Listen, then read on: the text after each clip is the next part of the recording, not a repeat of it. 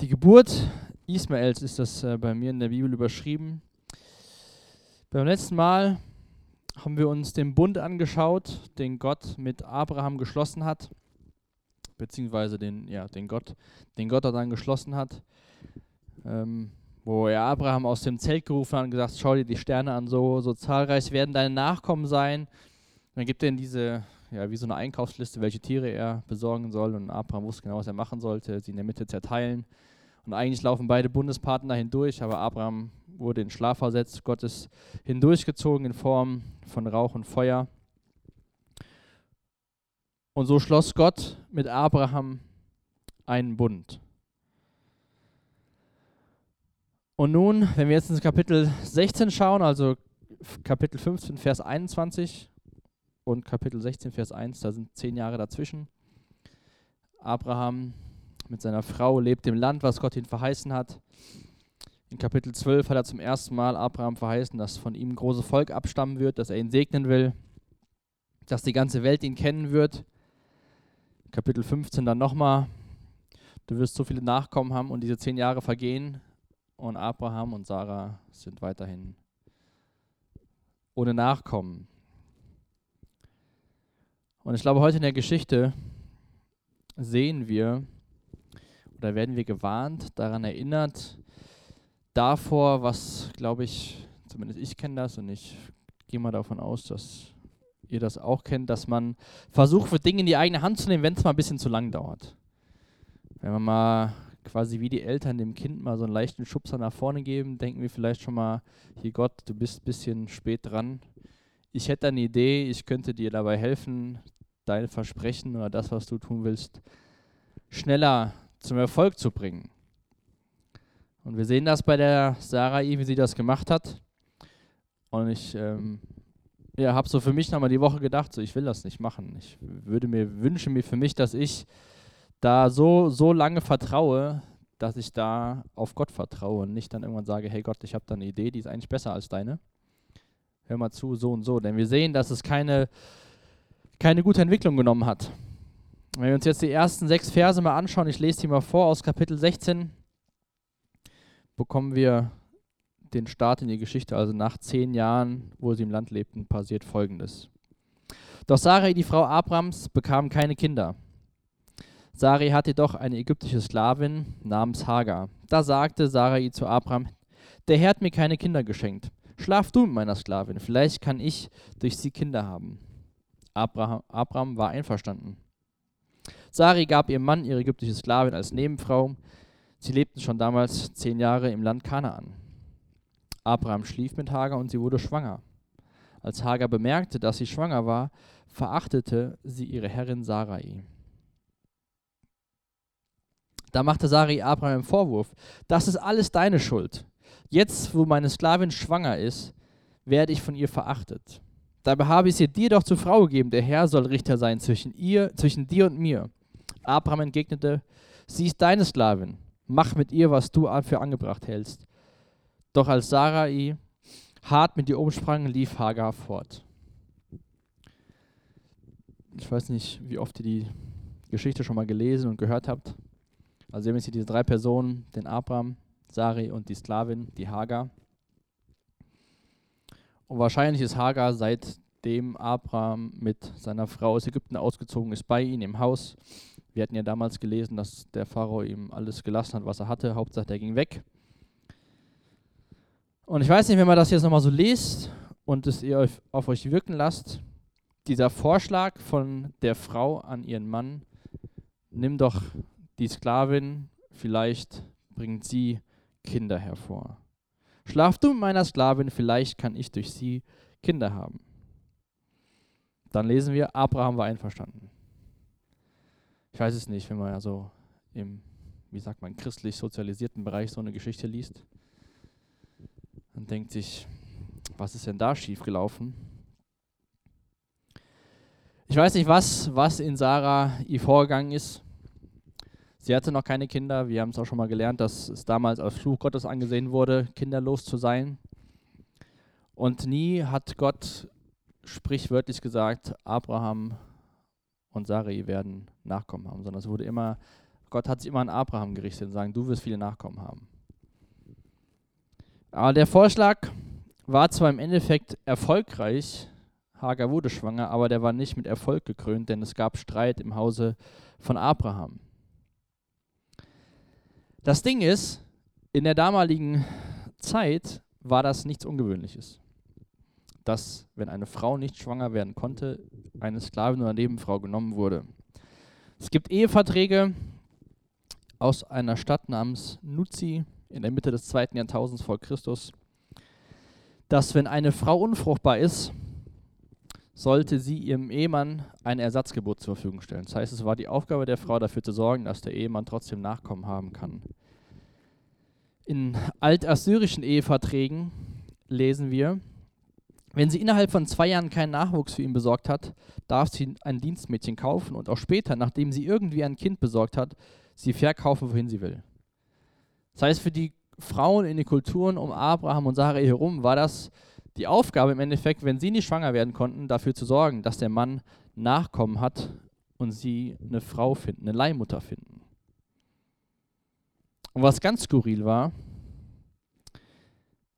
als dann der Akt vollzogen wurde, war das wohl öfters so, dass die Sklavin auf dem Schoß der Ehefrau saß, damit symbolisch das Kind der Frau gehört. Und auch bei der Entbindung folgte das wieder auf dem Schoß von der Frau, von dem Ehemann. Möchte man manchmal denken, heutzutage ist die Welt komisch. Damals war sie auch schon sehr seltsam, wenn ihr euch, also, ja, genau. Auf jeden Fall Abraham und Sarai, denen war das geläufig, dass man das so machte. Und habe ich so gedacht, gut, wir haben auch heutzutage Dinge, die um uns herum geläufig sind, aber die nicht unbedingt gut für uns sind. Die sind bei den Menschen, bei uns in Deutschland, in Europa, auf der Welt völlig normal, aber sind nicht so gut für uns als, als Gottes Kinder, als Nachfolger von Jesus. Und Abraham und Sarai, wir haben ja auch in Kapitel 15 gelesen, dass Abrahams Glaube ihnen als Gerechtigkeit anerkannt wurde, waren ja auf diesem Weg in der Schule des Glaubens. Ja. Gott hat sich ihnen offenbart, Abraham ist losgezogen, in Ägypten ein bisschen gelogen, dann wieder das und hier wieder das.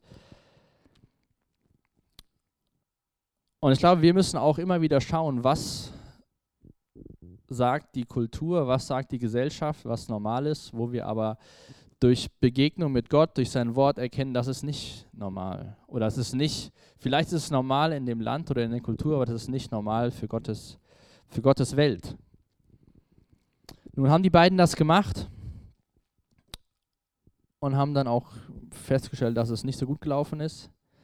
Aber wie gesagt, ich glaube, wir müssen auch Dinge erkennen, die vielleicht gewöhnlich sind oder bekannt sind oder ganz normal sind und zu schauen, stimmt das auch mit dem überein, was, was Gottes Wort sagt. Nur weil alle das machen, ist das auch das, was Gott sich von was Gott sich wünscht, was Gott sagt, das ist gut für den Menschen.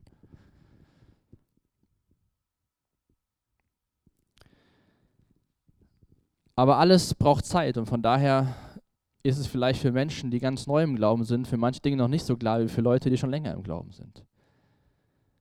Natürlich kann der, kann, hört man auch immer wieder von Geschichten, wo Menschen sich bekehren und dann auf einmal ihnen so viele Dinge klar werden, die sie nicht mehr machen sollten. Aber es kann auch anders sein, dass Menschen sich bekehren und dann Stück für Stück Gott ihnen Dinge zeigt, die sie, die sie sein lassen sollten. Wir können nicht die anderen Personen richten, wie weit sie in ihrem Glauben sind. Wir können nur auf uns schauen, was, was können wir für uns machen. Und nicht sagen, ah, der andere, für den ist es normal, das gehört sich doch gar nicht. Das kann gut möglich sein, aber wir sollten gnädig mit dem anderen umgehen und ihn dann in Liebe darauf hinweisen und nicht verurteilend hinterm Rücken über ihn sprechen. Die zwei haben auf jeden Fall die Sachen, oder Sarai hat die Sachen in die eine Hand genommen, der Abraham hat zugestimmt, so ähnlich wie damals im Garten. Ne? Eva nimmt den Apfel oder nimmt die Frucht, ist ja kein Apfel gewesen. Ab, äh, Adam nimmt, nimmt auch hinzu und sofort hin ging's. Sarai hatte vielleicht keine Geduld mehr. Wie gesagt, die Gründe genau wissen wir nicht. Auf jeden Fall war die Folge von der Leihmutter Neid, Eifersucht, Stolz und Vorurteile. Die Hager wurde stolz, weil sie fruchtbar war, ihre Herrin war nicht fruchtbar. Vielleicht war Sari noch mehr gekränkt, weil sie jetzt wirklich feststand, es lag an ihr, dass sie keine Nachkommen hatten, nicht an Abraham. Es kam zum Streit zwischen den beiden, sie haben sich nicht gut vertragen. Und dann soll Abraham sich der Sache annehmen und er sagt, hier, mach du das mal. Sari sagt Abraham, hey, das ist deine Schuld. Da habe ich so durchgelesen, dachte ich, wieso ist es Abrahams Schuld? Du hast den, du hast den Vorschlag gemacht. Aber ich glaube, das können wir auch immer gut, so die Schuld auf andere zu schieben und nicht zu gucken, wo haben wir den Fehler in der Geschichte gemacht. Und dann haben wir in Vers 6 gelesen, floh Hagar in die Wüste. Aber sie kam nicht weit, denn wenn wir uns die nächsten Verse anschauen, die Verse 7 bis 16, sehen wir, wie im Endeffekt Gott der Hagar in der Wüste begegnet. Und ich lese mal die Verse ab Vers 7, das ist dann bis zum Ende vom Kapitel. Der Engel des Herrn fand Hagar in der Wüste neben der Quelle am Weg nach Schur. Er sprach zu ihr, Hagar, Sklavin von Sari, woher kommst du und wohin gehst du? Ich bin auf der Flucht von meiner Herrin Sarai, antwortete sie. Da sprach der Engel des Herrn, Kehr zu deiner Herrin zurück und ordne dich ihr unter. Ich werde dir mehr Nachkommen geben, als du zählen kannst. Du wirst einen Sohn bekommen, nenne ihn Ismael, denn der Herr hat deine Hilferufe gehört. Dein Sohn wird umgezähmt sein wie ein wilder Esel. Er wird sich gegen alle stellen und alle werden gegen ihn sein. Ja, er wird mit all seinen Brüdern im Streit leben. Da nannte Hagar den Herrn, der zu ihr gesprochen hatte, Elroy. Denn sie sagte, ich habe den gesehen, der mich sieht. Die Quelle erhielt später den Namen Ber Lachai Roy. Sie liegt zwischen Kadesh und Beret. Hagar aber gebar Abraham einen Sohn und Abraham nannte ihn Ismael. Zu dieser Zeit war er 86 Jahre alt. Wer ist der Engel des Herrn, der hier der Sklavin Hagar begegnet. Wir lesen noch öfters im Alten Testament, dass der Engel des Herrn Menschen begegnet. In Kapitel 22 zum Beispiel auch wieder dem Abraham, in 2. Mose 3 dem Mose oder auch in Richter 6 dem Gideon.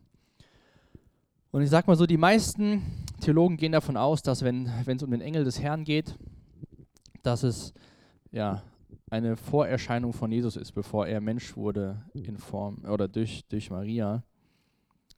Der Engel des Herrn ist eine Repräsentation Gottes, nicht ein Repräsentant Gottes. Wir sehen es auch hier, dass die Hagar dem Engel des Herrn Namen gibt. Da nannte Hagar den Herrn, der zu ihr gesprochen hatte, Elroy. Also soweit man das verstehen kann aus den biblischen Zusammenhängen, ist das immer eine Erscheinung gewesen von Jesus im Alten Testament sozusagen oder vor seiner Menschwerdung. Und ich finde es total spannend, dass das erste Mal, von dem wir in der Bibel lesen, dass dieser Engel des Herrn auftaucht, dass er einer Sklavin auf der Flucht begegnet, einer währenden Leihmutter, die, zu, die in ihrem Haus geflohen ist der begegnet Gott im Endeffekt auf dem Weg, auf der Flucht. Und ich finde das ein total tolles Bild, was wir hier von Gott wieder bekommen, wie wir sehen, dass er den Einzelnen oder die Einzelne liebt. Dass er nicht sagt, ach, die Hagar, die lassen wir mal gehen. Ich habe ja noch den Abraham, ich habe ja die Sarai, mit denen kann ich noch was machen. Ich weiß nicht, wie, wie du darüber nachdenkst, wenn du das so liest. Wenn man sich dann bewusst macht, dass Ismael so der, der Vorfahre von den Arabern ist, wenn man sich bewusst macht, dass zwischen den Arabern und den Israeliten immer noch Krieg herrscht, wir sehen immer noch den Nahostkonflikt. Und wir haben das ja hier auch gelesen in Vers 12. Dein Sohn wird umgezähmt sein, wie ein wilder Esel. Er wird sich gegen alle stellen, alle werden gegen ihn sein. Ja, er wird mit all seinen Brüdern im Streit leben. Das heißt, Gott wusste ja schon, dass dieses Kind, was geboren wird, kein Friedensstifter ist, sondern einer, der, der Trouble macht. Und trotzdem begegnet Gott dieser Frau, die mit diesem Kind schwanger ist und sagt, geh zurück. Denkt mal wirklich drüber nach, wenn ihr so, so hört, was da, was aus dieser Person entstanden ist, wenn wir heute die Weltgeschehnisse angucken, ob ihr dieser Mutter begegnet werdet. Ob ihr gesagt hattet, Hagar, geh zurück. Ich werde dir mehr Nachkommen geben, als du zählen kannst. Du wirst einen Sohn bekommen, nenn ihn Ismael. Und der Name bedeutet Gott hört. Ismael bedeutet Gott hört. Gott wusste, was, was aus dieser Person werden wird. Gott wusste, welches Volk oder Völker entstehen werden.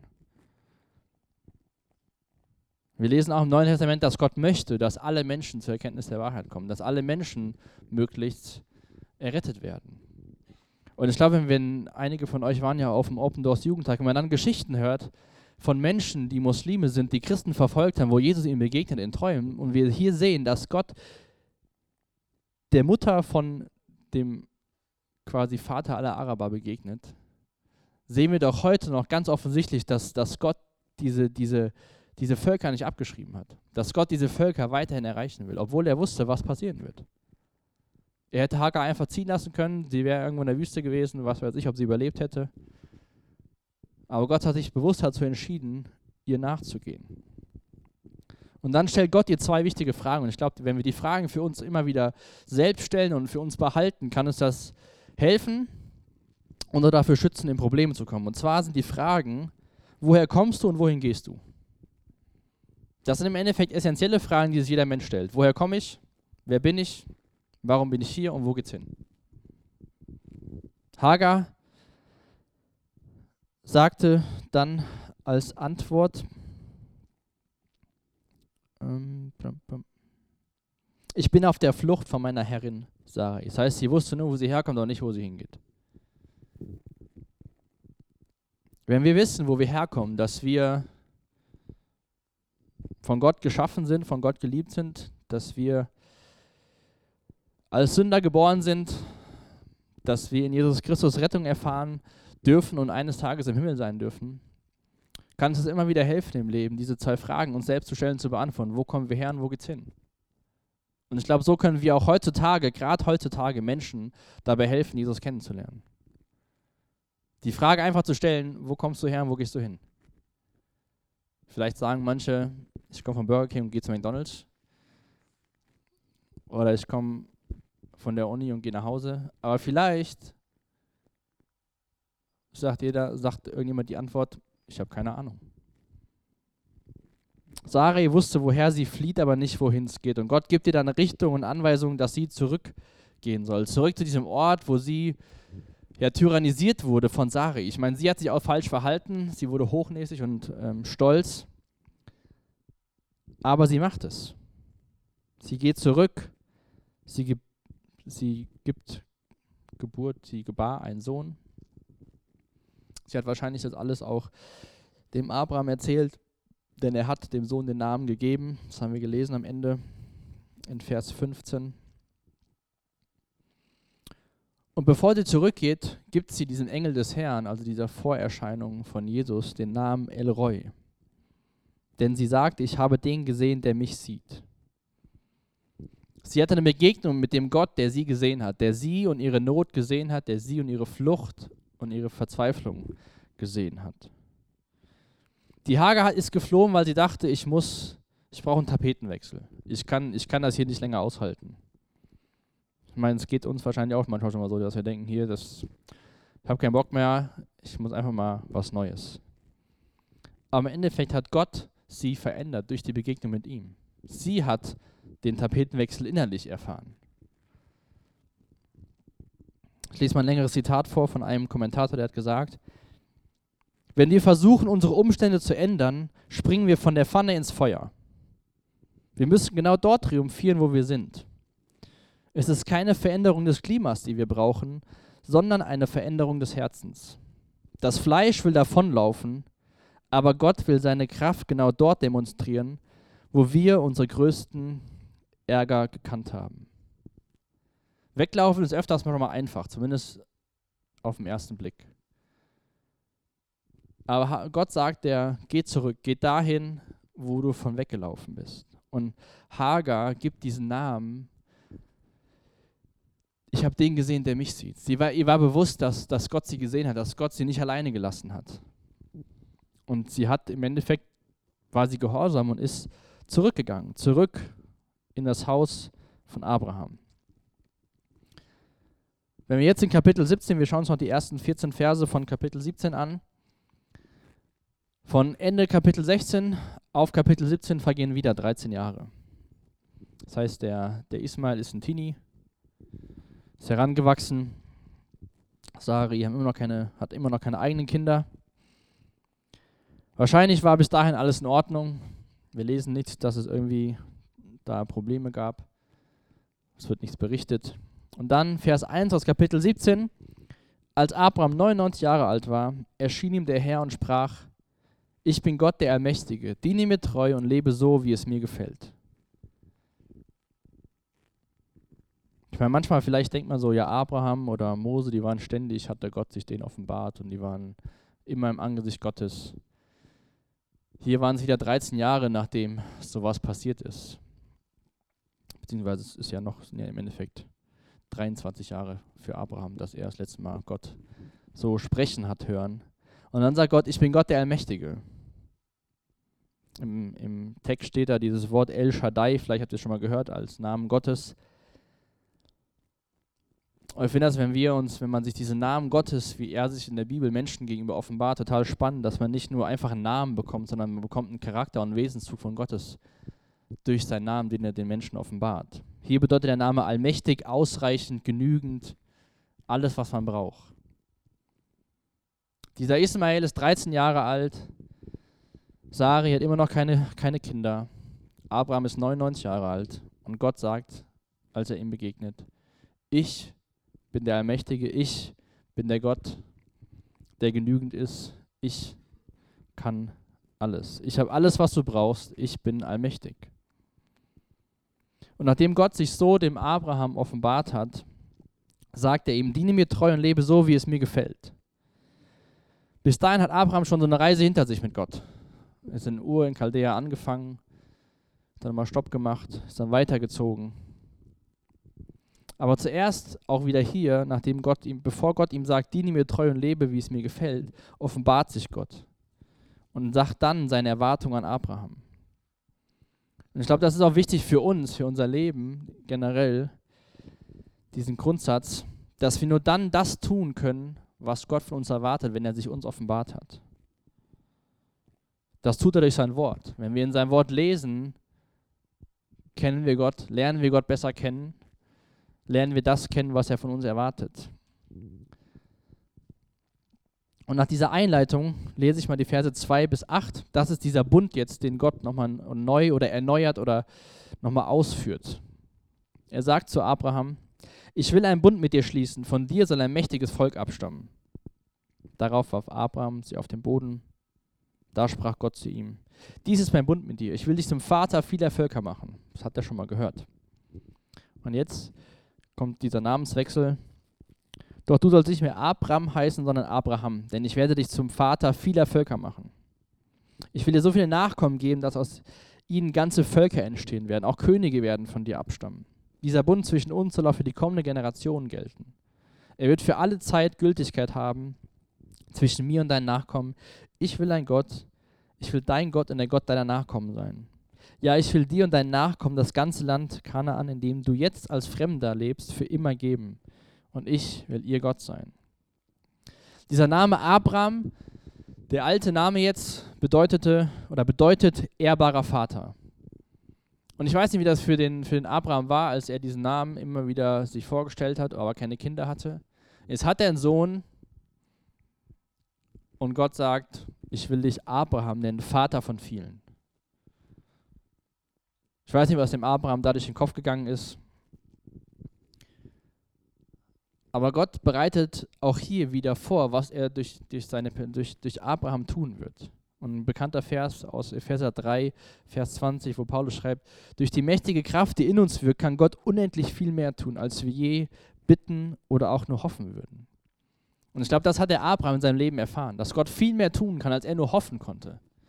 Er war wahrscheinlich irgendwann hoffnungslos, weil seine Frau keine Kinder kriegen konnte. Das war damals eine schlimme Sache. Und Gott hat ihn zum Vater von Nationen gemacht. Geistlich sind wir Abrahams Kinder. Das Volk Israel kommt aus Abraham. Im Endeffekt ist Abraham auch der, der Großvater von den Arabern. Ismael kommt von ihm. Wie viele Menschen blicken zurück auf Abraham? zum Vater vieler Völker. Ganze Völker werden entstehen, Könige werden von dir abstammen. Das ist das Versprechen, was Gott wiederum dem Abraham gibt. Und dann zum Schluss gibt er ihnen Zeichen. Zeichen, was sie tun sollen, dass sie als Zeichen als Bundesbürger. In Vers 9 bis Vers 14 gibt Gott ihm dann so zum ersten Mal Anweisungen für den Bund. Du und deine Nachkommen, so befahl Gott Abraham, ihr sollt die Bedingungen des Bundes befolgen. Und dies ist der Bund, den ihr halten müsst. Jeder Mann unter euch soll beschnitten werden. Die Vorhaut eures Gliedes soll weggeschnitten werden. Das wird das Zeichen des Bundes zwischen mir und euch sein. Jedes männliche Kind soll acht Tage nach seiner Geburt beschnitten werden. Das gilt für alle, die in deinem Haus geboren werden, selbst für die ausländischen Sklaven, die du gekauft hast und die eigentlich nicht zu deinen Nachkommen gehören. Wirklich alle sollen so beschnitten werden. Auf diese Weise werdet ihr das Zeichen meines ewigen Bundes an eurem Körper tragen. Wer sich nicht beschneiden lässt, muss aus dem Volk ausgestoßen und getötet werden, weil er meinen Bund gebrochen hat. Auch hier, wenn wir uns das so vorstellen, könnte man wieder denken, so, warum macht Gott ungefähr, warum macht Gott gerade so ein Zeichen? Bisschen ungewöhnlich. Aber auch das war eine gewöhnliche Sache in der damaligen Welt. Nur war es nicht so, dass Kinder am achten Tag beschnitten wurden, sondern es war ein Zeichen von Pubertät bzw. Von, von Heirat oder Hochzeit, Hochzeitsvorbereitung. Aber es war ein Ritual, was zumindest den Menschen bekannt war. Es war jetzt nichts Neues für, für die Leute, dass Männer sich beschneiden lassen sollen. Nur Gott gebraucht es auf eine andere Art und Weise. Warum gerade am achten Tag? Ich habe ein bisschen gelesen, jetzt ist keiner von den Ärzten da, von daher kann ich sagen, was ich möchte und hoffentlich stimmt's. In den ersten sieben Tagen kann man sowas bei Babys noch nicht machen, weil verschiedene Blutmittel noch nicht vorhanden sind, Vitamin K und noch was anderes. Und das ist quasi erst vollständig in dem Körper von dem Baby vorhanden, wenn es acht Tage alt ist. Das heißt, die Gesundheit vorher wäre von dem Kind geschadet, wäre in Gefahr gewesen. Dieser achte Tag war der erste Tag, wo das auch medizinisch machbar war, so ein Eingriff bei einem Kleinkind oder bei einem Baby. Das Immunsystem war dann soweit und auch alle anderen Dinge. Es war quasi der frühestmögliche Tag für ein männliches Baby beschnitten zu werden. Und diese Beschneidung sollte ein Zeichen für, die, für das Volk sein, für, für Gottes Volk, dass Gott diesen Bund mit dem Volk geschlossen hat, als Erinnerung für den Bund. Und dann am Ende stand, steht hier, wer sich nicht beschneiden lässt, muss aus dem Volk ausgestoßen und getötet werden, weil er meinen Bund gebrochen hat. Paulus schreibt es später im Neuen Testament oder warnt die Menschen davor, dass man sich nicht auf die Beschneidung verlässt, sondern dass die wahren Kinder Abrahams die sind, die, die im Glauben leben, die Jesus im Glauben angenommen haben. Galater 5, Vers 2 zum Beispiel, hört zu, ich Paulus sage euch, wenn ihr auf die Beschneidung vertraut, um vor Gott gerecht zu werden, dann kann Christus euch nicht helfen. was bedeutet das jetzt, wenn, wenn hier steht, wer die Beschneidung ablehnt, hat das Zeichen des Bundes abgelehnt? Und ich glaube, so das Beste oder eins der besten Beispiele, die mir eingefallen ist, ist die Taufe für uns heutzutage. Die Taufe rettet keinen Menschen. Die Rettung erfolgt durch eine Entscheidung, durch ein Bewusstsein, dass man Sünder ist und dass man Jesus braucht. Aber die Taufe ist ein Zeichen von dessen, was innen drin im Menschen passiert ist. Und kein Christ sollte die Taufe ablehnen, weil er sagt, das will ich nicht, das mache ich nicht. Die Taufe ist ein natürliches Zeichen von Menschen, die Jesus nachfolgen. Und so war dieses, diese Beschneidung ein natürliches Zeichen von Menschen, die in dem, in dem Bund sind. Nun war das später bei den Israeliten so, dass sie mehr auf das Zeichen vertraut haben, was ich eben, wo ich die Verse von Paulus vorgelesen habe, als auf den, auf den Gott des Bundes. Aber ich glaube, keiner, der ernsthaft Jesus nachfolgt, lehnt die Taufe ab. Sondern wer die Taufe ablehnt, hat Jesus eh schon vorher abgelehnt. Und so war die Beschneidung kein, kein Mittel zur Errettung, sondern ein Zeichen von dem, von dem Bund, den Gott mit den Menschen geschlossen hat. Ich schreibe weiter, Paulus in Galater 5, Vers 6. Denn, wir, denn wenn wir unser Vertrauen auf Christus setzen, fragt Gott nicht danach, ob wir beschnitten oder unbeschnitten sind. Entscheidend ist der Glaube, der sich in der Liebe zeigt. Gott hat Abraham dieses Zeichen gegeben, sodass er sich und alle anderen sich immer wieder an diesen Bund erinnern konnten, den Gott mit Abraham und allen Generationen danach geschlossen hat. Sollte die Menschen daran erinnern, was Gott versprochen hat. Wenn wir uns taufen lassen, erinnern wir uns oder symbolisch sterben wir und werden wieder zum Leben auferweckt wie Jesus. Wir erinnern uns daran, dass wir mit Jesus eins sind, beziehungsweise dass Jesus mit uns eins ist. Das ist nicht für uns, dass wir uns dadurch retten, sondern das ist ein Bekenntnis von dessen, was Gott zu uns gesprochen hat. Ist im Endeffekt eine Reaktion auf das, was innerlich schon passiert ist.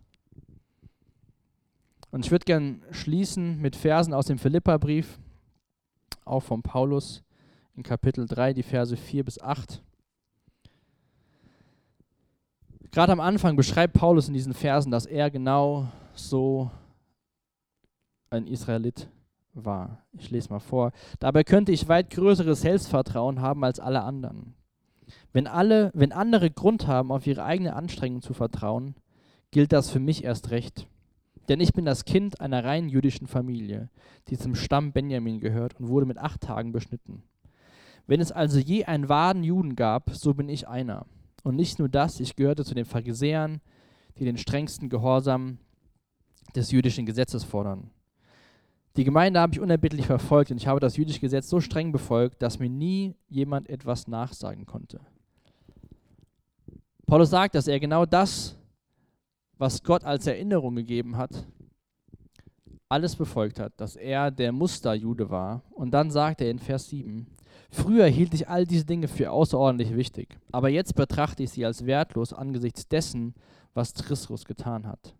Ja, alles andere erscheint mir wertlos, verglichen mit dem unschätzbaren Gewinn, Jesus Christus meinen Herrn zu nennen. Ich habe alles andere verloren und betrachte es als Dreck, damit ich Christus habe. Dieses Bundeszeichen, die Israeliten haben es missbraucht später, haben viel zu viel Hoffnung in die Beschneidung gesetzt. Aber ich glaube, die Gefahr besteht für uns auch, dass wir in Dinge unser Vertrauen, unsere Hoffnung setzen, unsere Rechtfertigung setzen, die nicht Jesus ist.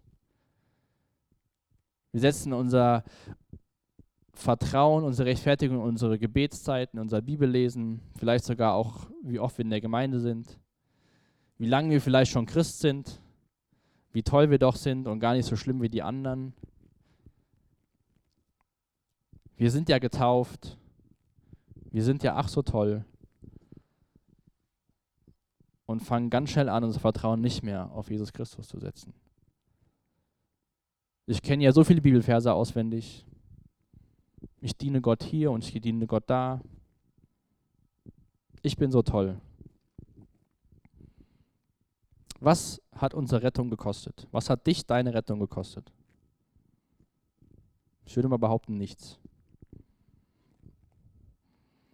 Aber was kostet dich dein Glaube? Der sollte uns mehr als nichts kosten. Der sollte uns eigentlich unser Leben kosten, im positiven Sinne. Durch Gnade sind wir gerettet, aber als Christen leben wir im Glauben. Und so lasst uns lernen von dieser alten Geschichte, aber ich glaube, die immer wieder uns zeigt, dass sich eigentlich auf der Welt nicht so viele Dinge ändern. Es ändern sich vielleicht das Land, in dem man lebt. Es ändern sich die Autos und die Kutschen, die man fährt. Aber wir Menschen verändern uns im Endeffekt nicht. Wir wollen immer noch unsere, unsere Sachen in die eigene Hand nehmen, auch wenn uns vielleicht Gott ganz klar gesagt hat, hier, ich mache das. Wir wollen Dinge tun, die, die nicht richtig sind. Auch heute läuft Gott Menschen nach, die in der Wüste unterwegs sind und eigentlich nur am Weglaufen sind. Auch heute sieht Gott Menschen und auch heute liebt Gott Menschen. Gott hat mit uns dem, durch Jesus den neuen Bund geschlossen. Wir dürfen uns durchs Abendmahl zum Beispiel immer wieder daran erinnern, dass dieser Bund geschlossen wurde.